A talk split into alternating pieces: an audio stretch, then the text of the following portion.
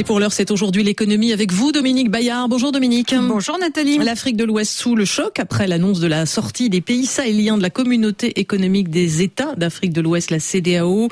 Les pouvoirs issus des putsch au Mali, au Niger et au Burkina ont annoncé simultanément leur retrait unilatéral de l'organisation qui avait été créée pour promouvoir l'intégration économique de la région. La CDAO a été fondée au lendemain des indépendances en 1975. Jusqu'à hier, elle englobait 15 pays au profil très disparate en termes de PIB. D'abord, le bloc est largement dominé par le Nigeria.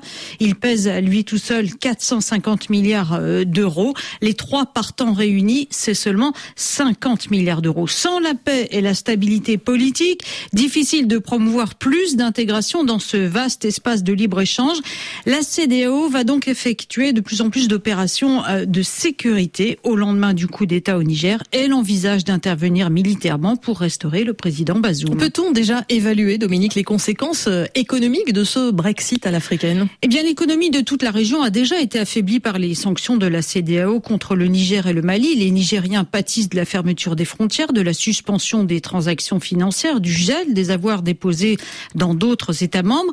Les ménages des autres pays de la CDAO ont vu aussi le prix des denrées importées du Sahel s'envoler. C'est le cas de l'oignon, principalement expédié par le Niger. Les pays sahéliens fournissent aussi du bétail dans toute la région. Les tensions sur les prix alimentaires sont une des conséquences les plus redoutées par les experts. Ce divorce fera des perdants à travers toute la communauté, estime un économiste observateur du continent. Et comme lors du Brexit, Dominique, il faut euh, maintenant négocier les termes du divorce. Oui, et c'est prévu par les statuts de la CDAO. Il y a une année pour cela. La CDAO qui se dit ouverte à la discussion. Selon le résultat des négociations, l'effet sur l'économie sera plus ou moins négatif.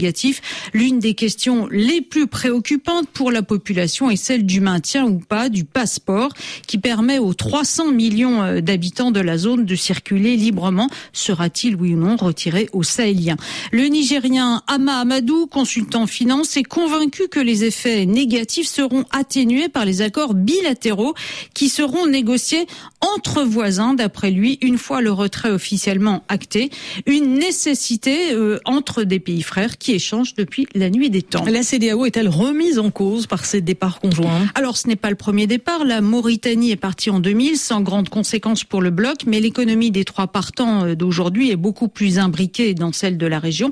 Et les trois pays pourraient aller plus loin dans la rupture en quittant ensuite l'Union économique et monétaire ouest-africaine, en renonçant donc au franc CFA, la monnaie des huit pays membres de l'UEMOA.